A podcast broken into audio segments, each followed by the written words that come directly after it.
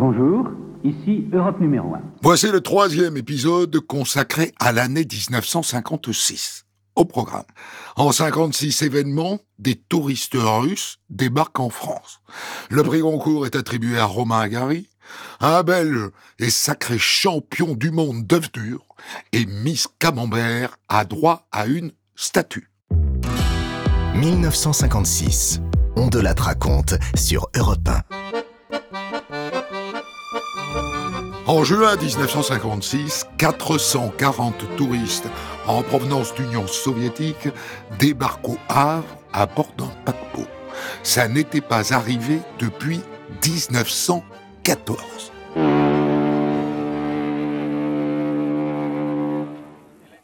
Aujourd'hui, 21 juin 1956, peut être considéré comme un jour historique. En effet, c'est la première fois depuis une quarantaine d'années que des touristes russes accostent au Havre. Le paquebot Pobieda, dont vous venez d'entendre la sirène, en effet, il a répondu par un coup de sirène en arrivant dans le port du Havre aux appels que lui faisait là-bas l'île de France. Le Pobieda, Pobieda veut dire victoire, m'a-t-on dit tout à l'heure, vient d'accoster.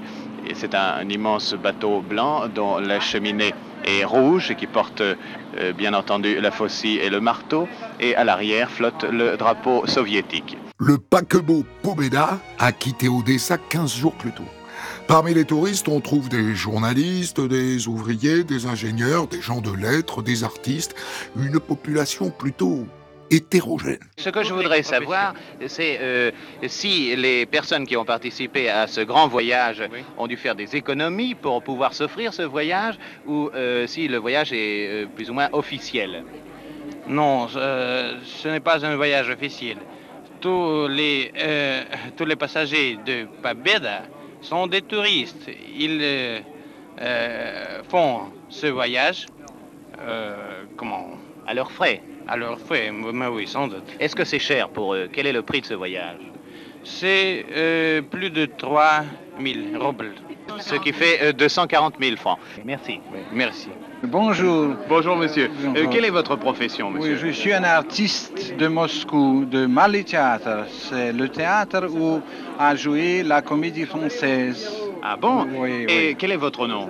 Et mon nom est Maxime Strauch. Je suis très heureux de viendre, comment De venir, de venir en France. Euh, pardonnez-moi que je parle très mal français. Mais... Quand j'étais à l'école, j'ai euh, le français, j'ai pas de bien note. Le comité France-URSS a prévu une petite réception dans le hall de la gare maritime du Havre. Et puis il est l'heure de prendre le train pour Paris, où l'emploi du temps s'annonce chargé. Ils euh, visiteront à Paris et aux alentours euh, Versailles, les usines Renault, la Tour Eiffel, le Louvre, le cimetière du Père-Lachaise et qu'ils se rendront à l'Opéra pour assister à une représentation de Faust. Après ces quelques jours en France, les touristes soviétiques ont prévu de visiter d'autres capitales européennes.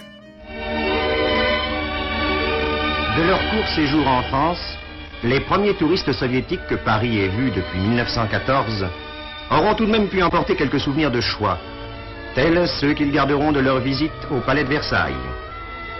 Pour la première fois depuis 40 ans, le rideau de fer s'est levé devant les touristes soviétiques. En 25 jours, à travers Athènes, Naples, Paris, Amsterdam et Stockholm, les 440 premiers d'entre eux auront pu découvrir un peu du visage de la vieille Europe. Et cette année 56 est décidément une année soviétique en France, puisque pour la première fois, le cirque de Moscou vient poser son chapiteau chez nous, après un crochet par la Belgique.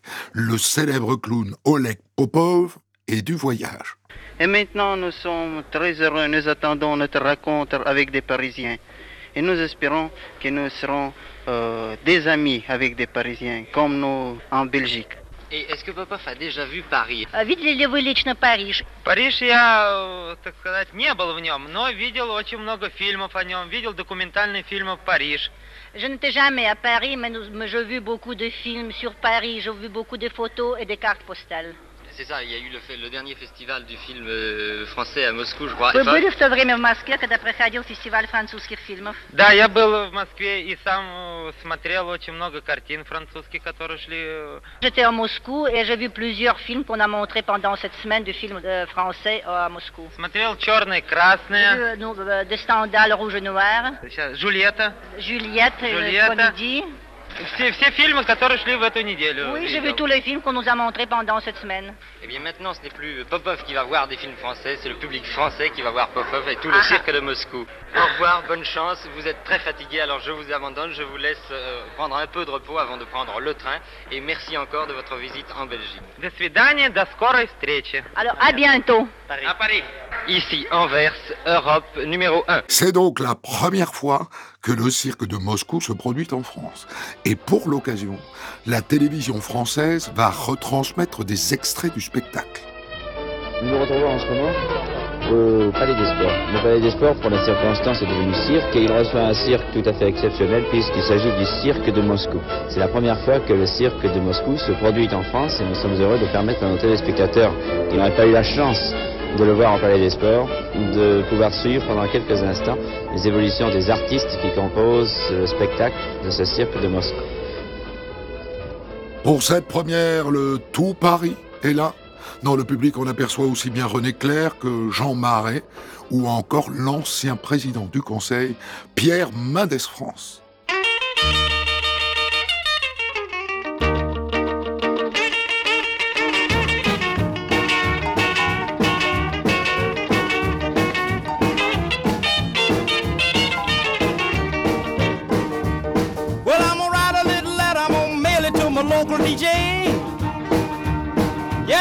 Little record I want my jockey to play. Roll over Beethoven, I gotta hear it again today. You know my temperature rising, the jukebox blowing a fuse. My heart beating rhythm and my soul keep a singing the blues. I roll over Beethoven, tell Tchaikovsky the news. I got the rockin' pneumonia. I need a shot of rhythm and blues.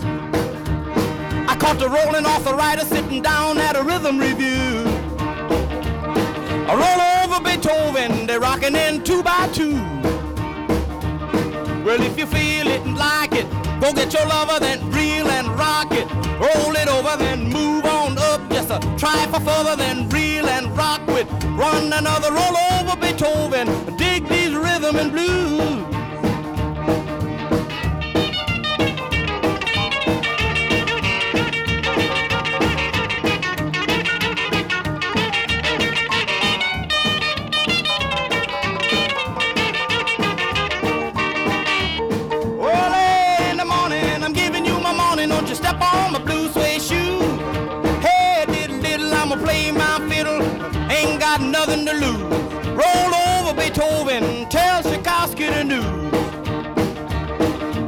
Wiggle like a glowworm, dance like a spinning top. She got a crazy partner, you ought to see him reel and rock. C'était. Chuck Berry avec Roll Over Beethoven en 1956. C'est lui qui a écrit paroles et musique de cette chanson. Et cette histoire, dit-on, lui a été inspirée par sa sœur qui monopolisait le piano familial pour jouer du classique quand lui ne jouerait que pour le rock and roll. On de la raconte. Christophe Ondelat. En 1956, au Prat, près de Chamonix, on inaugure une télécabine ultra moderne. 54 cabines fermées pouvant transporter 400 personnes. Une montée qui dure 6 minutes et qui amène les passagers jusqu'au col de Fouet à 2500 mètres d'altitude. Quatre écrivains français en vacances à Chamonix décident de tenter l'ascension. Un journaliste d'Europe numéro 1 les suit. La vie de deux académiciens et de plusieurs des grands de la littérature française ne tient littéralement qu'à un fil. Sur 3 mètres carrés, Maurice Genevoix, André Chanson, Thierry Monnier et quelques autres sont réunis dans la benne du téléphérique de la Flégère sur Chamonix. Euh, Monsieur Paul Payot, c'est le maire de Chamonix, il est bien récent de construction ce téléphérique. Oui, Est-ce que le Il a été ouvert il y a trois semaines Oui, environ. Le ciment a eu le temps de sécher. Oh, certainement, nous avons un climat pas humide du tout et ça facilite le séchage. Et parmi ces hommes de lettres aventureux, deux académiciens, que la situation a l'air d'amuser beaucoup. La bête va se fermer. Qu'en pensez-vous, monsieur Maurice Genevois? Moi, je ne suis pas compétent, aucune, aucune technique, rien du tout. Je suis dans une benne et puis j'attends qu'on monte, c'est tout. Et monsieur Ambrière? Eh bien, Comme vous savez, je suis venu par l'avion. C'est un euh, mode de voyage euh, pratique. Et puis sous l'orage hier soir. Ah, c'était sous l'orage. Mais nous connaissons un nouvel orage aujourd'hui. Je vois parmi nous notre ami Thierry Bonnier, qui se tait, qui regarde avec inquiétude et gourmandise les deux illustres académiciens que nous avons ici, et qui pense au discours qu'il pourra rédiger un jour, quand, à son tour, il sera dans la position où se trouve André Chanson en ce moment. Bon, alors on a deux académiciens ennemis dans la benne. Monsieur Thierry Monnier qui est pris à partie.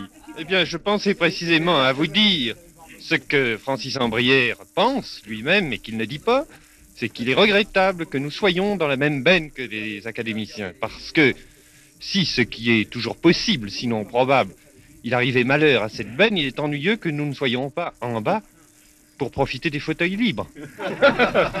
Monsieur André Chanson, votre discours d'ouverture n'est pas encore prononcé. Nous aimons beaucoup mieux recevoir les confrères de notre vivant qu'après notre mort. Il n'y a pas de doute. Puis-je vous dire cependant que votre béret basque que vous portez allègrement au-dessus d'un pantalon de futaine et d'une veste de ski ressemble déjà un peu à une auréole. Ah, vous êtes très gentil, j'en perds le souffle. Nous le Euh, perdons tous. Et puis, il faut bien le dire, il est facile d'être courageux quand on est immortel. En cette année 1956, on attribue comme chaque année le prix Goncourt. Et il est décerné à Romain Gary pour son livre Les racines du ciel. Un choix qui ne fait pas l'unanimité, loin de là. Certains disent en effet que le roman est très mal écrit. Et la polémique amuse beaucoup Romain Gary. Il est bon ton de dire ça et je dois dire que j'en ressens un certain plaisir et une certaine joie parce que un Goncourt qui n'est pas attaqué, un Goncourt qui n'est pas discuté, eh ben je ne sentirais pas que je l'ai. Maintenant j'ai l'impression vraiment d'avoir fait quelque chose puisqu'on m'attaque. Et puis je dois dire que lorsque vous habitez l'étranger, à 10 km, 10 000 km de la France, c'est une telle joie de voir que pendant qu'en période historique que nous traversons, le temps difficile que nous vivons, c'est une telle joie, un tel plaisir de voir qu'un livre, un roman peut soulever des polémiques profondes, des animosités, de haine, de rancune, des menaces. C'est merveilleux. Je crois que c'est le seul pays au monde, et naturellement, c'est le plus beau pays à cause de cela précisément. Mais au sein de l'Académie Goncourt, il y en a qui défendent leur choix, comme Philippe Heria. Monsieur Philippe Herriard, voudriez-vous dire aux auditeurs d'Europe numéro 1 si le choix de Romain Gary comme lauréat du prix Goncourt 1956 vous convient? S'il ne me convenait pas, je ne serais pas là. Mais bien entendu qu'il me convient. C'est un livre qui de beaucoup surclasse tous les autres par euh, sa densité, par sa qualité euh, humaine et par la générosité qui s'y trouve. Euh, c'est- nous, nous, sommes- nous nous trouvons en face d'un auteur et qui a trouvé un grand thème et qui a découvert une espèce de mythe et qui l'a merveilleusement exprimé. Romain Gary est donc prix Goncourt 1956, même si personne ne connaît vraiment l'écrivain. Connaissez-vous l'homme Romain, Romain Gary? Je crois qu'aucun de nous ne l'a jamais rencontré.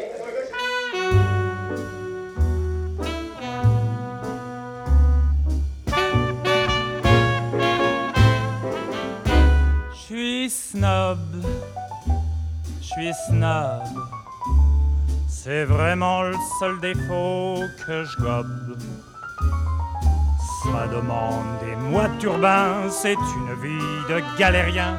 Mais quand je sors avec Hildegarde, c'est toujours moi qu'on regarde. Je suis snob, foutrement snob. Tous mes amis le sont, on est snob et c'est bon. Chemise d'organdie, chaussures de zébu, cravate d'Italie et méchant complet vermoulu. Un rubis au doigt, de pied, pas celui-là, les ongles tout noirs et un très joli petit mouchoir. Je vais au cinéma, voir des films suédois et j'entre au bistrot pour boire du whisky à gogo. J'ai pas mal au foie, personne fait plus ça. J'ai un ulcère, c'est moins banal et plus cher. Je suis snob. Ah ah. Je suis ravagé par ce microbe. Des accidents en jaguar, je passe le mois d'août au plumard. C'est dans les petits détails comme ça que l'on est snob ou pas. Je suis snob, encore plus snob que tout à l'heure. Et quand je serai mort, je veux un suaire de chez Dior.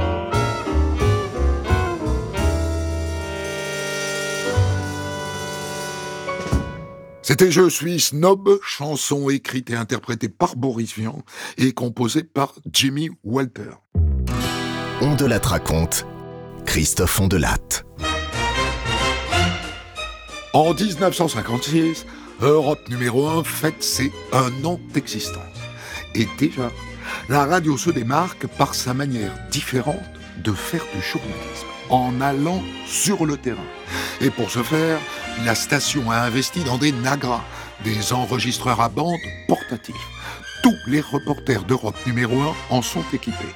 Et du coup, ils n'hésitent plus à descendre dans la rue et attendre leur micro aux Français. Allons-y, mesdames, il y a du rhum dedans, il y a du kirsch en dessous dans la banane ce matin, les belles. Nous sommes rue Le Pic, on dit toujours euh, Paris-le-Bourget, c'est temps-ci, température moins 6 ou, ou même au-dessous, mais on ne dit pas la température qu'il fait Paris-rue Le Pic. Il y fait très froid, c'est ce que je peux vous dire. Et nous sommes auprès d'un marchand de bananes. Combien Oh. vendez-vous les bananes aujourd'hui 110 francs de kilo, monseigneur, la banane elle a diminué. Bon, Alors et- on la vend moins cher. C'est vrai que vous avez installé un petit chauffage pour Ah, être il y a le vous. chauffage central à l'intérieur chez moi, les ménagères ne gèlent pas. Mais vous devez vous sentir un peu 80 seul francs. aujourd'hui. Et les autres Bah, marchands ne ouais. sont pas venus. Hein Bah non, euh, moi j'ai de la banane alors je viens. les autres n'ont pas de légumes. euh, Bah y a ouais, rien, euh, y a rien tout. Mangez de la banane, mangez de la banane. Maman mangeait souvent, elle a eu des beaux enfants. Vous venez de faire votre marché. Est-ce que vous avez trouvé ce que vous cherchiez ce matin? Oui, parce que je n'ai pris des pommes de terre. Et elles sont à combien les pommes de terre Elles sont Ben, chères? je- oui, je les ai payées 30 000 francs le kilo. Oui, parce que je prends la supérieure. Je ne veux pas de la pomme de terre qui, défait, qui se défait en cuisant. Oui, je comprends. Vous Vous êtes une bonne cuisinière, madame. Et les légumes, euh, quels légumes avez-vous trouvé Il n'y en a pas. Il n'y en a pas Non, pratiquement. oui. non, non, il n'y a rien que des endives qui sont à moitié gelées, des carottes qui sont également gelées. Il n'y a que les pommes de terre pour l'instant. Alors, euh, nous allons manger les pommes de terre. Bah, for- forcément, hein. Bon. elles sont très belles. Vous avez trouvé de belles Elles pommes de terre. Et des Euh, oignons également. Et des oignons. Vous n'avez pas pris de, de légumes Bah verts non, enfin, j'ai pris des oignons pour remplacer les poireaux parce qu'à 500 francs c'est un peu cher. hein. Quand il y a des enfants à la maison, c'est dur à élever. Les reporters d'Europe numéro 1 s'intéressent à la vie quotidienne des Français. Mais ils font toujours de l'information pure et dure. En 1956, on est en pleine guerre d'Algérie. Et le 18 mai, un drame vient bouleverser l'antenne. 21 appelés du contingent sont tombés dans une embuscade dans la région de Palestro, en Kabylie. Et d'après ce qu'on dit, tous les soldats ont été tués. Vous n'avez pas reçu de nouvelles depuis l'embuscade? Depuis l'embuscade, le jour de l'embuscade, nous avons vous- reçu une lettre le matin. Que disait-il dans cette lettre? Nous avons déménagé dimanche matin. Maintenant, nous sommes à 5 km d'où nous étions. Mais l'on est beaucoup mieux. Nous, nous logeons dans une maison des ponts et chaussées. Mais maintenant, la compagnie s'est dispersée. Et maintenant, à côté de moi, se trouve euh, mademoiselle Marie-Louise Lega. Mademoiselle Marie-Louise Lega est la fiancée euh, de Pierre Rousseau, On devait se fiancer quand il serait revenu de quand il serait revenu d'Algérie. Vous, étiez, vous habitez ici également, n'est-ce pas de- Je demeure à environ 10 km de Morcourt. Vous venez tous les jours euh, Prendre des nouvelles, voir si, si on aura une bonne nouvelle, puisque Enfin, je vous remercie. Je vous remercie. Ici, Morcourt, Europe numéro 1. Mais dans la nuit du 23 au 24 mai, on apprend qu'il y a un survivant, un soldat dénommé Pierre Dumas. Les journalistes d'Europe numéro 1 se mettent alors en quatre pour retrouver la fiancée de ce rescapé. Elle habite à Fontainebleau, en Seine-et-Marne. Et c'est le journaliste André Marin qui s'y rend, micro en main, des potrons minés. Bonjour mademoiselle, comment allez-vous Ça va mieux.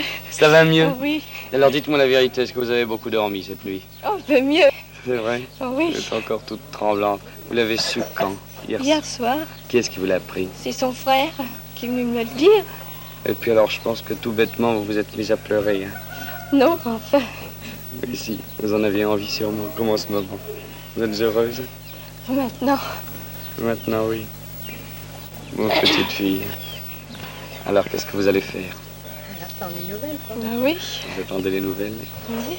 Et, Forcément, forcément. et puis vous mariez Ben oui, après. Dès qu'il sera rentré Oh non, peut-être pas tout de Pas suite. tout de suite. Quel âge avez-vous mademoiselle Je vais avoir 19 ans. Ah, vous êtes une vieille personne. 19 ans, vous savez.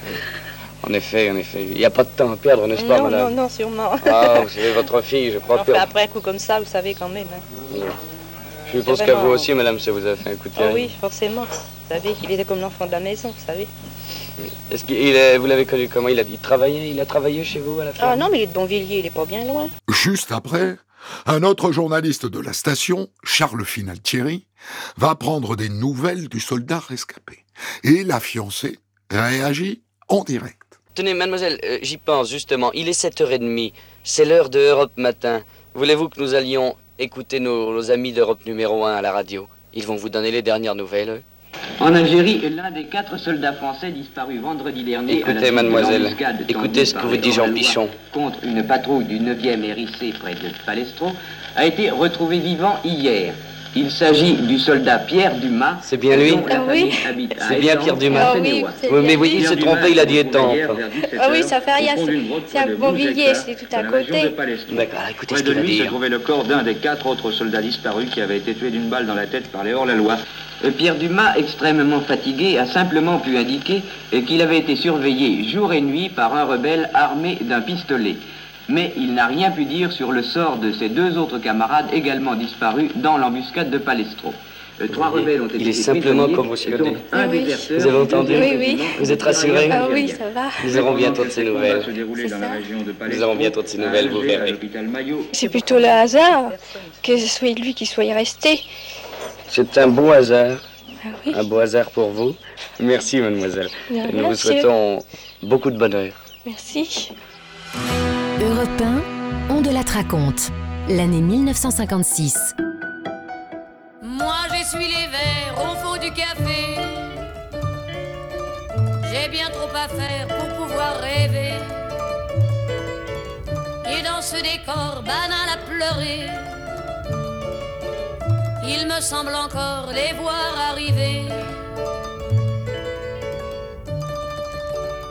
Ils sont arrivés, se tenant par la main, l'air émerveillé de deux chérubins portant le soleil. Ils ont demandé d'une voix tranquille un toit pour s'aimer au cœur de la ville.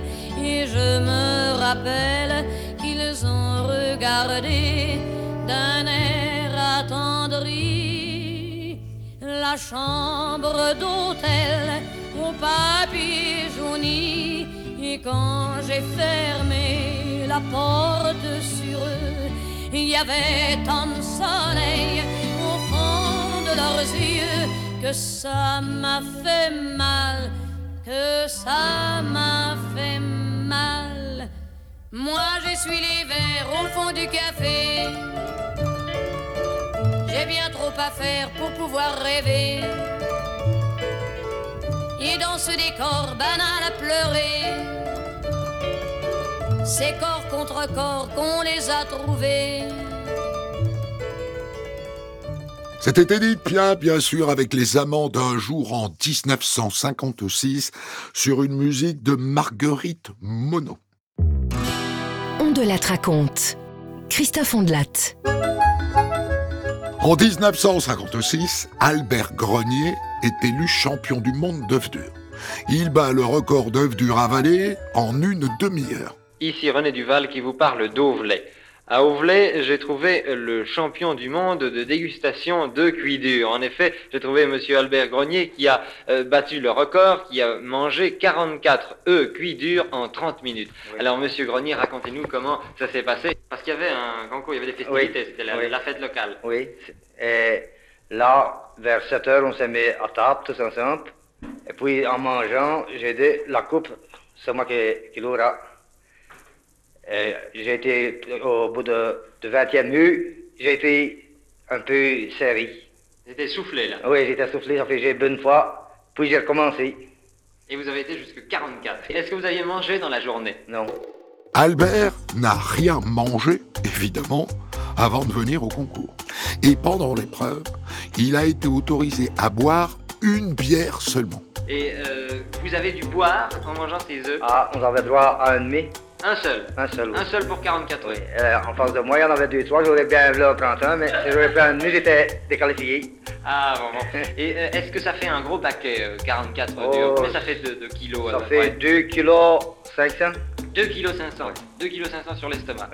Eh mon Dieu, et vous n'avez pas souffert de cette... Non, euh, non, rien de de tout. ce Je n'ai- repas hein? Je n'ai pas été malade, ni rien de tout. Et dans la foulée, Albert annonce qu'il est prêt à participer à un autre concours du même acabit. Et vous avez l'intention de, de, de reconcourir Le mois prochain, mais c'est pour manger du boudin. Ah, c'est pour... Et vous allez attaquer le record Oui. des boudins, là Oui, Combien de mètres, le record Oh, c'est par kilo. C'est par kilo, là, c'est pas par mètre Non, je vais. Dans moi-même, je pense que je vais manger un kilo et demi. Un kilo et demi, ça fait combien de mètres à peu près un kilo et demi de boudin Ça, ça, Vous n'avez aucune idée Non. Eh bien, nous verrons ça. Nous attendons Monsieur Grenier à l'œuvre. Nous verrons si le champion du monde de dégustation des œufs durs va battre le record euh, de dégustation de boudin. Ah bien. Nous allons essayer. Monsieur Grenier, merci. Ici René Duval qui vous a parlé d'Auvelais. Donc en 1956, en Belgique, on gobe des œufs durs. Et en France, on célèbre Madame Camembert. Les Américains ont décidé d'offrir à la ville de Vimoutier, en Normandie, une statue à l'effigie de Marie Harel, qui a inventé, dit-on, le calendos.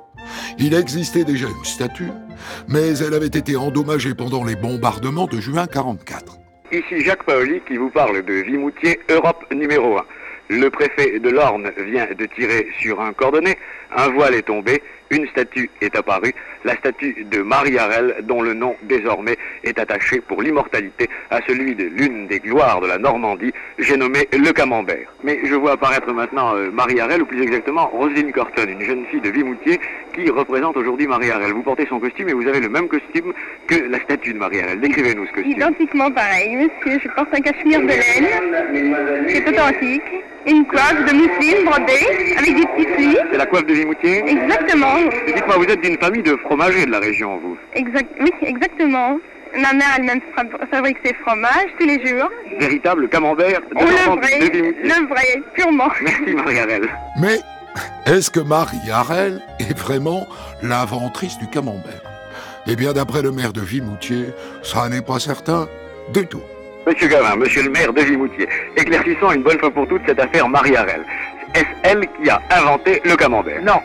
Alors qui est Eh bien, elle a été inventée, elle- il a été mis au point par des fermières normandes qui, un siècle avant elle, fabriquaient déjà des camemberts, puisque à cette époque, on en vendait sur le marché de Vimoutier. Mais en fait, monsieur Gavin, c'est elle qui a lancé pratiquement la publicité du Ah camembert. oui, c'est elle, c'est son mari, Penel de Champouzou, qui lors de l'inauguration de la ligne Paris-Granville, elle a porté un panier de camembert à Napoléon III qui était à la gare de Surdon.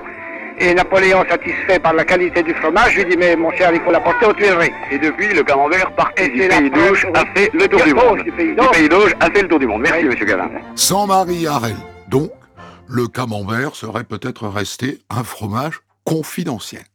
Et ce jour-là, à 6000 km de Vimoutier, aux États-Unis, on inaugure une autre statue de la jeune Normande. À l'instant même où à Vimoutier, le préfet de l'Orne tirait sur un cordonnet et dévoilait cette statue de Marie Harel, à des milliers de kilomètres euh, de Vimoutier, aux États-Unis, très exactement dans l'État de Ohio, dans une petite ville qui s'appelle Van Verde, une ville de 10 000 habitants, le mayor, le maire de Van Verde, faisait le même geste et dévoilait lui aussi une statue de Marie Harel c'est qu'il y a à Vandeverde une fabrique de fromage, une fabrique de camembert.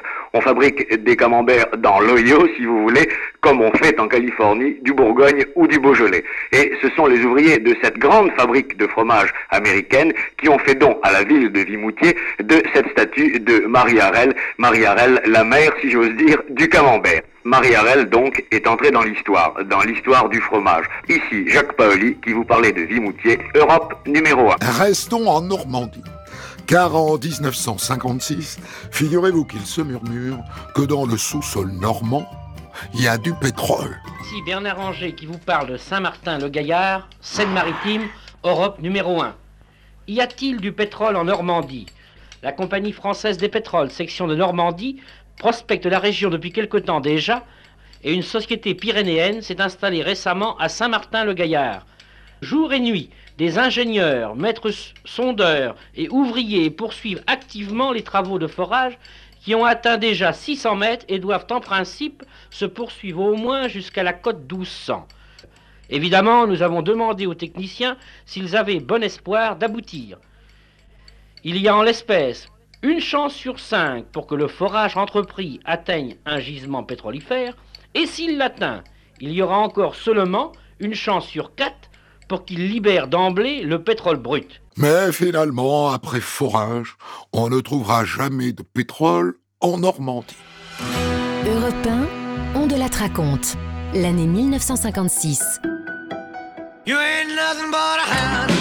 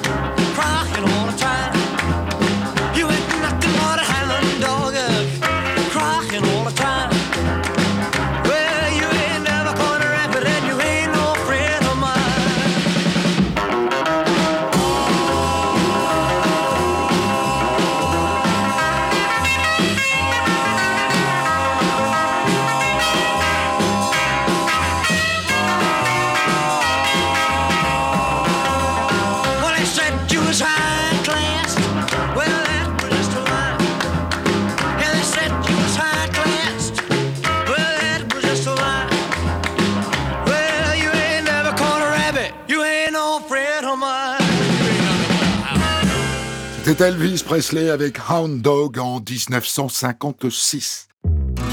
On de la raconte, Christophe Ondelatte. En 1956, je vous l'ai dit tout à l'heure, Europe numéro 1 fête ses un an d'existence. Et au mois d'octobre, Pierre Delanoë et Lucien Maurice lancent une nouvelle émission, Musicorama, diffusée en direct et en public depuis l'Olympia. Argument massu, les artistes seront accompagnés par un orchestre payé par Europe numéro 1. Le premier numéro de Musicorama est diffusé le 3 octobre 56. À la présentation, Jean Valmont. Et le moins qu'on puisse dire, c'est qu'il a le sens des transitions. Et vous savez, euh, je, je suis pas très content, mes amis. Non, on m'a relégué dans un tout petit coin des coulisses. Et oh, les trois filles des Blue Stars, elles sont vraiment merveilleuses, sensationnelles. Elles sont habillées de robes toutes blanches, très décolletées. Vous savez, j'ai pensé qu'il faudrait couvrir ses épaules cet hiver. Et leur nom, justement, m'a fait penser. Je ne sais pas pourquoi. Subitement, j'ai fait un rapprochement. Un nom me venait à l'esprit. Star. Le fourreur de Paris, bien entendu, qui, je le sais, présente en ce moment une somptueuse collection de manteaux, vestes de fourrure et étoles payables en 10 mensualités. Vous pourrez vous en rendre compte sur place, madame, ou en demandant son magnifique catalogue à Star, 40 avenue de Clichy, ou 46 boulevard de Strasbourg à Paris. Oui, ben maintenant, je, vais regagner les coulisses quand même, je vais aller voir si elles sont par là, les Blue Stars. Après cette subtile annonce publicitaire, Moustache, le maître de cérémonie, lance officiellement la soirée. Euh, nous recevons nos invités d'honneur, Danny Robin et Daniel Gélin, qui vont venir euh, nous chanter demain une petite chose, mais ils sont quand même là ce soir pour nous chanter le duo de leur dernier film qu'ils ont tourné avec Ralph Baum. Bonsoir Paris, bonjour l'amour. Bonsoir Danny, bonjour Daniel. Comment s'appelle ce duo Comment ça s'appelle? Dites-nous un Moi, peu. je me souviens plus du titre. Et Et là, Daniel on, a, on a improvisé le titre parce que comme euh, il n'était pas nécessaire, le titre n'était pas nécessaire pour le film. Alors mettons que ça s'appelle Laisser la scène aux amoureux. Enfin, c'est pas le titre exact. On en trouvera un autre beaucoup mieux.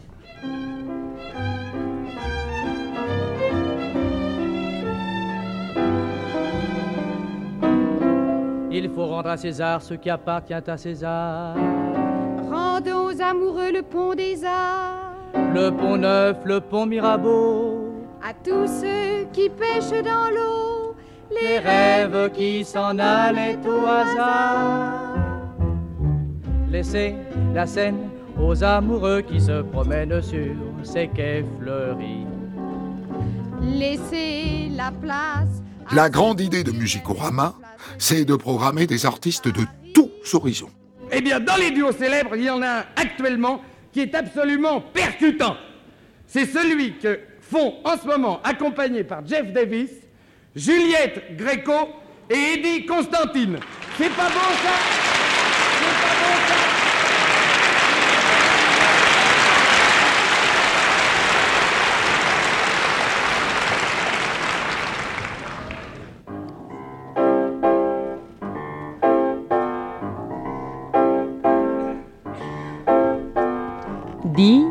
Monsieur, en passant dans la rue, Oui, madame, en passant dans la rue, si tu vois une femme complètement nue, si je vois une femme complètement nue, sans témoin et dans un coin discret, dans ce cas-là, qu'est-ce que tu fais? Si c'est comme ça, dans ce cas-là, je garde mon sang-froid. Ok, je prends la chose du bon côté.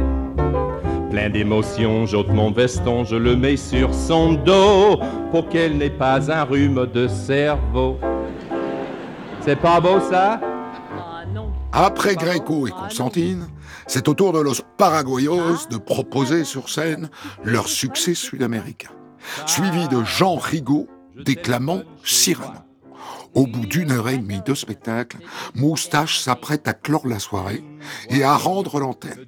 Le Musicorama a été réalisé par Gilles de Frétas et Catherine Félix et présenté par Moustache numéro 1. Europe numéro 1, l'Olympia vous rend l'antenne. À la fin de cette première, la direction est ravie, et les auditeurs aussi. La semaine suivante, Musicorama fait donc son retour avec Jean-Marie Prolier en Monsieur Loyal.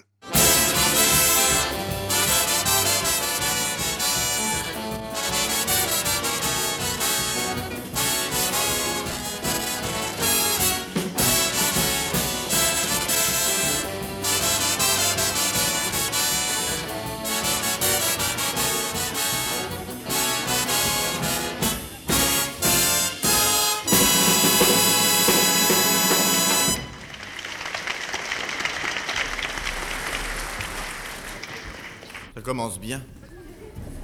Je suis tout seul. C'est pas la peine qu'on me donne quelqu'un pour que je ne m'ennuie pas, hein. Je suis tout seul parce que Jean Valmance vient de retrouver un ami dans les coulisses. Je ne sais pas si vous le savez, mais Jean Valmance est de la campagne, oui. Il le cache bien, mais il est de la campagne. Enfin, je vous le dis comme ça sous le sceau du secret. Et il vient de retrouver un de ses amis qui, justement, lui ne s'en cache pas. J'assure, alors il a un de ses accents. Alors il raconte de ses histoires. Je n'ai rien compris du tout. On m'a présenté, n'est-ce pas Il s'appelait Maurice. euh, Maurice Biro, je crois, je ne sais pas, Brin d'Avoine, enfin j'ai rien compris du tout. Alors je vais vous les amener tous les deux, voici Jean Valmance et Maurice Biro.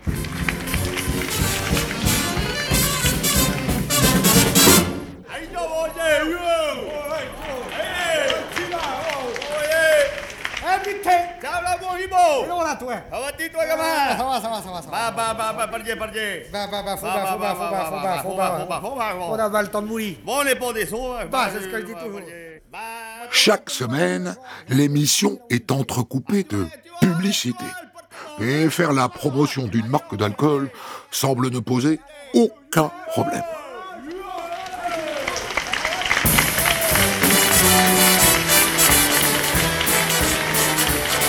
Jean Valmance et son cousin de la campagne, monsieur Maurice Biro Brindavoine, viennent de quitter la scène. Ils, euh, ils viennent de traverser également les coulisses absolument en trombe. Je suppose qu'ils sont allés boire, eh bien, un second petit verre. Et j'ai essayé de leur demander, dites-moi, dites-moi dans ce petit verre là, qu'est-ce que vous mettez? Alors, juste un mot, ils m'ont crié, ils m'ont crié, du bonnet. Et ça, voyez-vous, c'est très normal, car Dubonnet est un vin au quinquina sain et peu alcoolisé.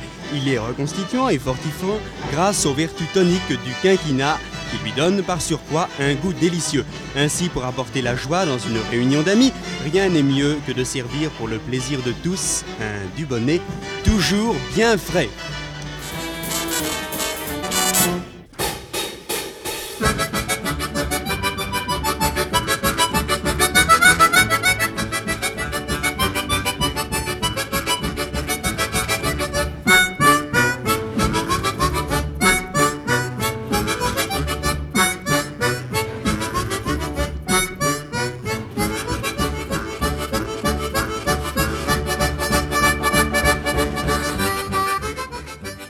Musicorama marquera durablement l'histoire de la radio et de la musique, puisque l'émission durera 20 ans. Et chaque semaine, elle fera la part belle aux vedettes françaises comme Talita, Edith Piaf, Jacques Dutronc, Johnny Hallyday, et elle programmera aussi des artistes internationaux comme les Stones, Jimi Hendrix, Otis Redding, Bob Dylan ou Stevie Wonder.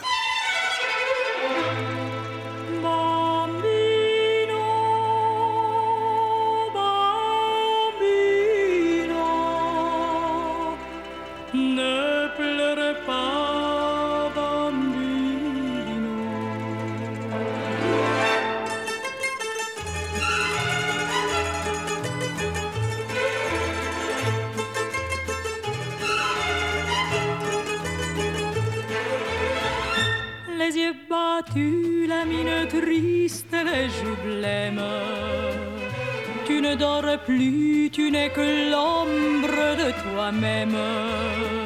Seul dans la rue, tu rôdes comme une âme.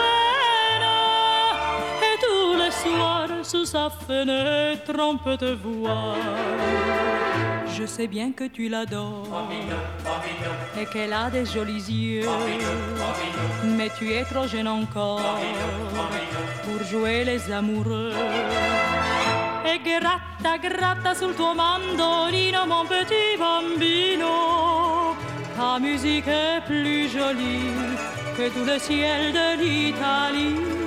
E canta, canta de ta voix câline, mon petit bambino.